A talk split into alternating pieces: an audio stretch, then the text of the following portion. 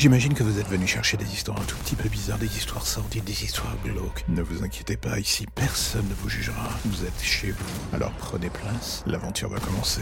Bienvenue dans l'ombre des légendes.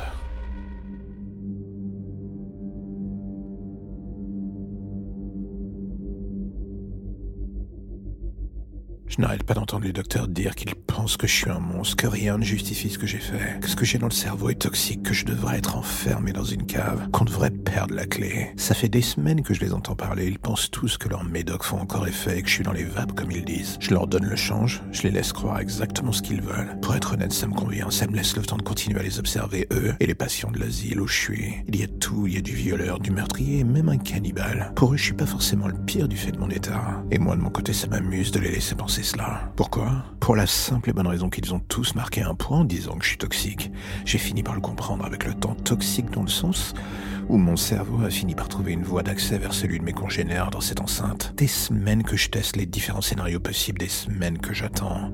Surtout de voir le moment propice arriver pour tenter mon scénario. Et ce soir, c'est le grand soir, le virus est lâché dans les couloirs. D'une cellule à l'autre, mon cerveau a parasité les leurs et je ne suis plus qu'un, nous sommes légions.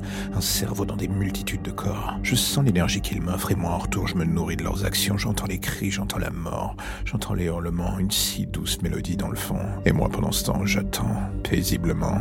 Assis tranquillement devant mon écran, je regarde l'image de ce spectacle et dans un coin de ma tête, je me demande si tout cela est vrai ou faux. J'ai appris à ne plus croire mes yeux, ni mon cerveau d'ailleurs. Il me trompe souvent, mais cette odeur de sang qui envahit l'atmosphère, je la reconnaîtrais entre sang.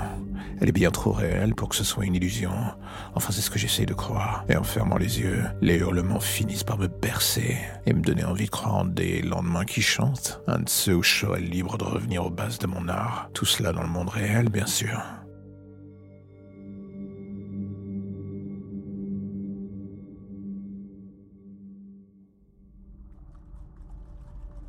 Et voilà encore un épisode qui se termine, je sais, vous êtes triste, mais ne vous inquiétez pas, je reviendrai bientôt avec de nouvelles histoires et de nouveaux contes un tout petit peu plus glauques les uns que les autres, ça ira crescendo, ça sera le bonheur, et je sais que c'est ce que vous attendez. Alors, mais entre-temps, si l'épisode du jour vous a plu, j'ai envie de vous dire, n'hésitez pas à en parler, n'hésitez pas à le partager ou à me faire des retours, vous avez l'adresse email pour ça dans la description de l'épisode.